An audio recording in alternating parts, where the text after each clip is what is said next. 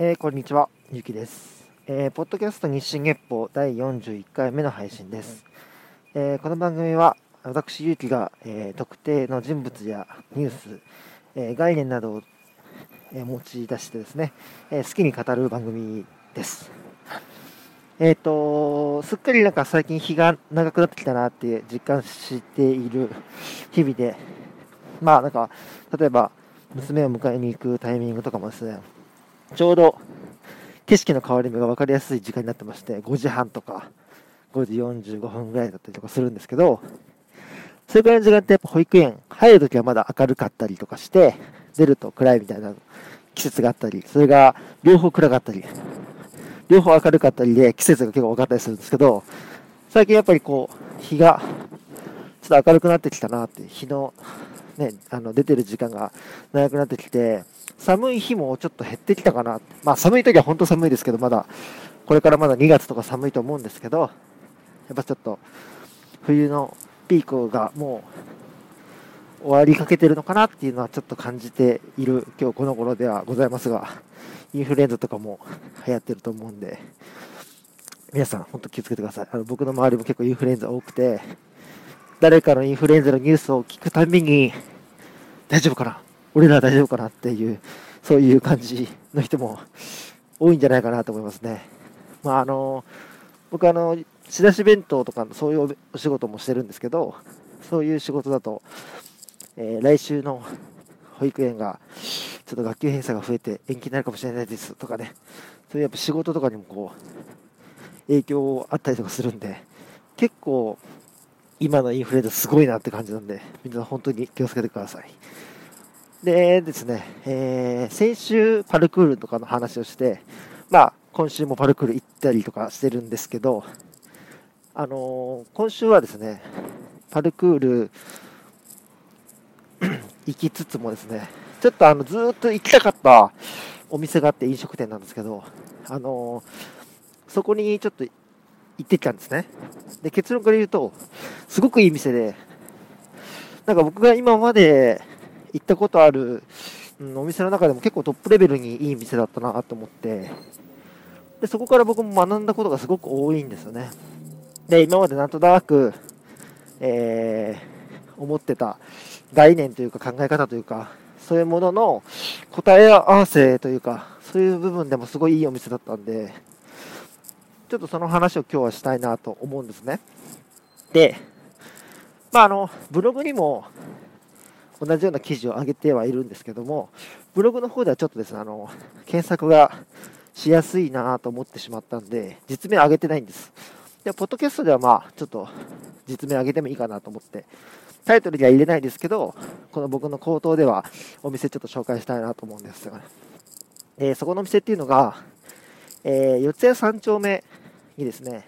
荒木町っていうエリアがあって、まあ、結構飲み屋が多いエリアなんですね。なんか、すごい飲食店が多くて、まあ、普通の居酒屋さんもあれば、ちょっといい雰囲気のお店なんかもあったりして、こうピンキリの、えー、いいお店、なんかいろいろいいお店が立ち並んでいるようなエリアなんですけども、そこにあるですね、金継ぎっていう、ひらがなで金継ぎですね。まあ、あの、多分名前の由来は、お皿とか割れた時に、そこのつなぎ目のところに金の、えー、塗ったりとかしたの見たことある人多いと思うんですけど、あれ金継ぎって言うんですね。あ、あの金継ぎから来てるんじゃないかなと思っていて、で、そうですね、まあ、和食屋さんですね。で、一応基本コースで、えー、夜の9時以降になってくると、えー、単品メニュー、アラカルトメニューっていうのも頼めるっていう、まあ、非常に分かりやすいメニュー構成になってて、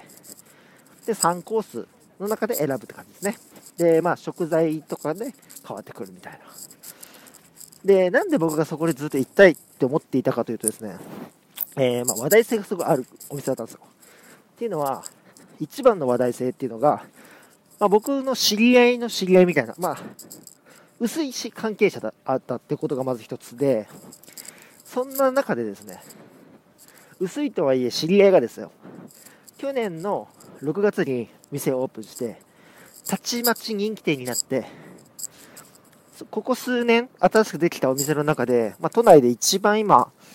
うーん、話題というか、ノリノリなお店なんじゃないかって言われるぐらいの、すごい、えー、安定した売り上げを叩き出せるような、そういうお店に成長を、ガッといったんで、まあ、その裏には何かあるだろうと。えー、お店作りとか、えー、何かしらの理由がないと絶対そういうお店にはなっていかないだろうというところもあって、すごい行きたい行きたいと思ってたんですね。で、まあ行ったことある人とかは、まあ何人か話は聞いたんですけど、みんなまちまちなんですよね。感想が。で、それは多分、まあ、僕のこれは個人的な考え方ですけど、見てるところが違うというか、受け取り方がやっぱみんな違うので、うーん、よく映ってる人もいれば、悪く映ってる人もいるっていうのはもちろんあって当たり前なんですけど、僕の考え方としては、売れるお店って絶対理由があって、その理由がなくて売れてる店って絶対ないっていうのが、絶対だと思うんですよ。これはもうね、例外がほぼないと思います。ほぼっていうか、例えばじゃあ芸能人がやってるお店だったら、芸能人がやってるから集客がすごいとか、そういう理由もあるかもしれないですけどね。そのお店の本、なんつうんだろう。本体の魅力だけじゃなくて、集客がすごいからとか、内装がすごいお金かかってて、そこの、何？内装がインスタ映えするから、一回は絶対行きたいと思う店とかね。絶対何かしらの理由があるはずなんですよ。その理由が、賛否両論とかはまあ、置いといて、それは別、また別の話として、絶対理由がある。だけど、中にはその理由を持って帰れない人もいるんですよね。なんであそこが売れてるのかわかんない。あ、その、金継ぎって店じゃないですよ。あの、そういうこと言ってる人が実際にいたって話じゃなくて、例えば、いい店だって言われて行って、いや、あそこが美味し、なんか売れる意味がわかんないとか、えー、大したもん出してなかったとか、うーん、普通じゃんとか、俺の方が絶対うまい飯作れるよとかね、そういうことをね、言う飲食関係者って結構いたりするんですよ。昔からそういう人多いなと思ってたんですけど、まあ、金継ぎのこと確かに悪く言う人はいなかったんですけど、でもなんか、そんな売れてる割にみんな持って帰ってくる情報が少ねえなと思ってたんですよ。で、僕はそれをなんとなく聞いていて、本当にその通りの店なのかなと思って、もっとすごいいい魅力がいっぱいあるんじゃないかなって思ってたんで、まあ自分で目でね、見たいなという気持ちもあり、やっていけた感じなんですね。で、ちょっとごめんなさい、前振り長くなっちゃいましたけど、まあ本当にやっぱり、こうやってポッドキャストで話したくなるぐらいの、本当にいいお店だったっていうことがまず、僕の中で、まあ、結果から言っちゃうとそうなんですけど、ずっとですね、あの、いいお店と、じゃあそうじゃない店っていうのは、何が違うのかっていうことを、まあ、ことあるごとに考える機会があったんですけど、例えばよく言うのが、接客が良ければいい店ってわけでもないし、じゃあ、料理がね、美味しいって言えばいい店ってわけでもないとかね。そういう論調って結構、その辺に転がってる、よくある話だと思うんですけど、じゃあ、逆に言うと、接客と、えー、料理が良ければいい店なのかって言われたら、僕はそこもまたちょっと違うなっていうのも最近特に思っていて、例えばですよ、これから事業をやるにあたって、じゃあ、料理すごい人呼びました。で、例えばじゃあ自分が接客すごいできますと。そしたら絶対売れる店になるよねっていうのは、まああまりにも安直だと思うんですね。てか、安直っていうか、間違ってるって言ってもいいと思います。で、何が間違ってるかというと、まあもちろん、いい料理をいい接客でお届けするっていうのは、もちろんお店として素晴らしいことですし、めちゃくちゃ一つの魅力だと思いますし、でも、人ってそれで満足できるかって言ったらまた別で、また来たいと思うかって言ったらまた別だと思うんですよ。そこには空間づくりだったりとか、えー、お店の品揃えだったりとか、あとはそのメニューの構成、あとはその人の好みとか、まターゲットに合った、え、雰囲気づくりとか、その、えー、お店に来ている客層とか、ね、自分以外の客層とかも結構大事じゃないですか。例えば自分が結構、えー、50代ぐらいの夫婦で、ちょっと落ち着いてる感じの人が、ここいい、良さそうだなと思って行ったら、結構若い子でごちゃごちゃしてたとかね。そしたら多分もう行かないとかね。そういうのもあると思うんですよ。で、いろんな要素が複合して複合的に人に心地よさとか満足感とかいろんなものを、まあ、与えていると思うんですよでそれがまず一つでえー、っとですねこれ昔ある人、まあ、僕はその人のことは尊敬はしてなかったんですけど一つだけあこの人確信をついたこと言うなって思った一言があってそれだけはずっと残ってる一言があってそれはいいお店には色気があるってその人は言ってたんですよ。なんとなく例えばじゃあ今からね、えー、そのお店に行ってじゃあ自分の好きな人を連れて行こうとか自分が、えー、じゃあ例えば男の人だったら付き合いたいと思っている女の人をあそこに連れて行きたいとかね。そういうふうに思思う店だったり人に紹介したいと思うお店だったりあとはそこで飲食をしているなんか自分に対しての満足感とかなんかいろんな要素がもちろんあるんですけど一言で言うならばなんか色気みたいなものがやっぱあってなんかその色気っていうのはなんか色気って言葉を聞くとちょっとエロティックなみたいな表現に聞こえるんですけど半分合ってて半分間違ってるっていうか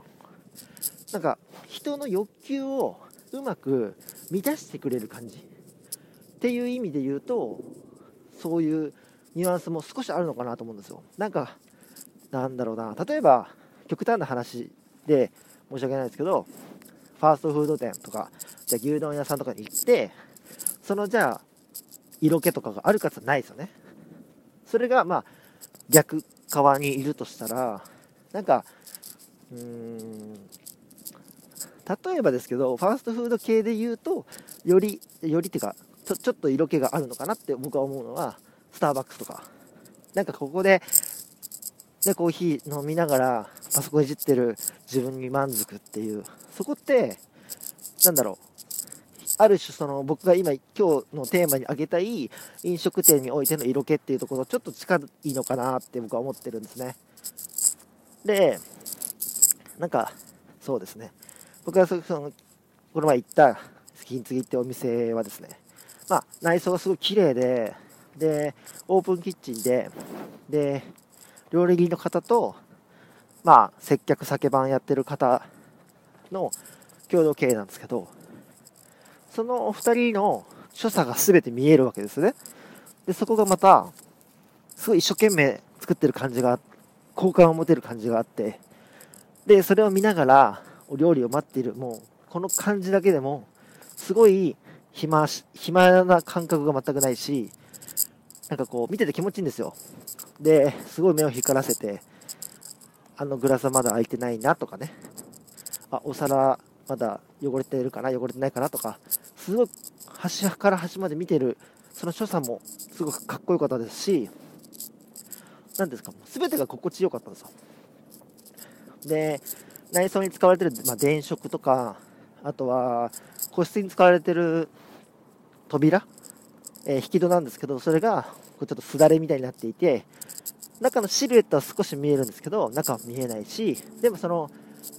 えー、店全体の空気感っていうのは、えー、個室の扉で遮断されてない、なんか一緒の空間っていう感じはあるっていう、すごい絶妙な感じでデザインされていて、非常に好感の持てるお店だったなと思って。なんか長く揺れちゃう。で、僕一緒に行った人が、えー、僕とま同年代の男性なんですけど、2人でなんかね、ゆっくりしたくなっちゃいますね、ここね、みたいな話をしててね。本当は心地いいんですよ、なんか。で、もちろん、ね、たまに話しかけてくれたりとか、こっちから話しかけることに対して、え、答えてくれたりっていう、その、何ですかね、えー、会話の長さとか深さっていうのも、なんかすごいいい塩梅がちゃんと保たれていて、うーん、なんかちゃんとすごい、どう見られてるかとか、お客さんがどう感じるんじゃないかとか、いろんなことをちゃんと考えながら、一つ一つの作業、えー、行動を、えー、店員さんというか、その、オーナーさんが、されているなっていうのを、なんだろうな、恩着せがましい感じじゃなくて、こっちにちゃんと伝えてくれてる感じがして、そこが一つのこう温かみだったりとか親しみやすさにもつながるしでも何ですかその、えー、きちんとお仕事としてやることをちゃんとやった上でそれをこうサブ的にやっている感じが、うん、なんかすごいプロだなって思いましたね。で、正直僕にはない要素っていうのをいっぱい感じることがあったんですよ。で、もちろん、まあ、自分が目指す方向性じゃないので、割愛っていうところももちろんあるんですよ。でも、サービス業全般に言える、なんですか、サービスの、えー、真に当たる、核となる部分っていうところでもですね、だいぶ勉強になったというか、あ、ちょっと僕もこういうとこあるなとか、なんかちょっと直していかなきゃいけないなっていうことを、いくつか気づかされた部分っていうのも結構あって、で、まあもちろん曲がりでカフェやったりとかした時に感じたことと照らし合わせてるからこそこの気づけてる部分っていうのはもちろんあるんですけど、ちょっとね、もう少しこうしていかなきゃいけないなとか、新たな自分の課題も出てきたし、えー、やっぱりですね、そんだけ僕よりね、2個下ぐらいなんですよ、オーナーさんが。えー、だから本当ね、まだ32とかだと思うんで、若いし、でも、ちゃんと結果残してるし、で、やっぱちゃんと言って思いましたけど、決してまぐれじゃない。本当に、きちんと、えー、仕事に向き合って、お客さんと向き合って、あいろんなことを考えた結果、提供しているサービスっていうのがお客さんの心をちゃんと掴んでいる。うん、そこにはちゃんと理屈があるんだなってことも、なんだろう、こっちにね、あの、示してくれてるお店だなと思ったんで、うん、またもちろん行きたいと思うし、人を連れて行きたいと思うし、本当にいいお店でした。で、まあ、ここんなこと言うのはあれなんですけど、偉そうなんですけど、僕本当にいろんなお店、まあ、すごいってわけじゃないですよ。めちゃめちゃグルメ通とかでもないし、勉強でまあたまにいろんなお店に行かせてもらってますけど、ああ、ここリピートしたいな、何回も来たいな、人を連れて行きたいなって思えた店って、本当数少ないんですよ。うん、もちろんね、知り合いの人が頑張ってるお店とかは、なるべくその人連れて行きたいなとか、応援したいなっていう気持ちはありますけど、そこを完全に無視したときに、なかなかないんですよ。だから、そこってね、すごく、えー、簡単じゃないんですよね、そういう店作りって。そう思わせる店作りって。もちろんそのハードルは人それぞれありますし、ま、僕はかなり、えー、いろんなお店に行きたい中でのリピートしたいって思う人なので、そもそもそのリピート願望がないんですね。でも、ここはもっとリピートして、また前回気づけなかった部分っていうのを気づきたいとかね。なんかこう、映画とかでもあるじゃないですか。何回も見たくなる映画みたいな。なんかそういう感じが僕の中ではあったなっていう。本当ぜひ皆さんね、東京に、界隈に住んでる方、えー、またはそこら辺に来る方は、ぜひ予約して行っていただきたいなと思います。本当にいいお店なんで、え、荒木町の金継ぎっていうお店ですね。まあ、ちょっと勝手にこの話させてもらってますけど、まあ、僕みたいなマイナーポッドキャスターなんで、問題ないと思って話させてもらってますし、まあ、僕の中では最高のなんだろう、賛辞を送っているつもりなので、あの、もし変な形でご迷惑になっちゃったら、それはもうちゃんと謝罪しますけど、あの、本当におすすめしたいなというお店ですね。で本当になんか、本当におすすめしたいっていうのは今日の話の軸ではないんですよ。本当に、やっぱりさっきも言いましたけど、やっぱいいお店には、その、さっき言ったような色気っていうものがあって、ね、人間もやっぱありますからね。モテる人、モテない人。で、モテる人には色気があってみたいな。簡単には説明できないやっぱ魅力っていうのがあるんですけど、僕の中ではやっぱちゃんと説明できる魅力だと思うんですよ、色気って。特に飲食店においては。だからそういう部分をちゃんと、細かいところちゃんと、メニューのね、文字がこうしっかり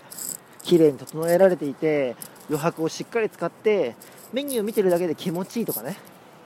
だからそのお店の世界観がちゃんとメニューにも反映されて、じゃあ名刺にも反映されて、お箸にも、お皿にも、トイレにも、そういうなんか世界観の統一だったりとか、そういうのもやっぱ色気にどんどんどんどん繋がっていく感じなのかなっていう。ごめんなさいね、後からなんかもう僕出ちゃいましたけど。で本当に、僕もやっぱ自分の店をやるとしたら、曲がりだとできないんですよね。世界観の統一っていうのは。例えば僕がやってたところだったら、えー、和食屋さんを借りてカフェやってるんで、カフェっぽくない部分がやっぱいっぱいあるわけですよね。でもやっぱ自分の店でやちゃんとやるときは、まあ、ここはお金かかるから、しょうがないかっていうところは、やっぱお客さんからしたら違和感だったり、えー、じゃあ色気につながらない部分だったりっていうところがあるのかなってことを考えると、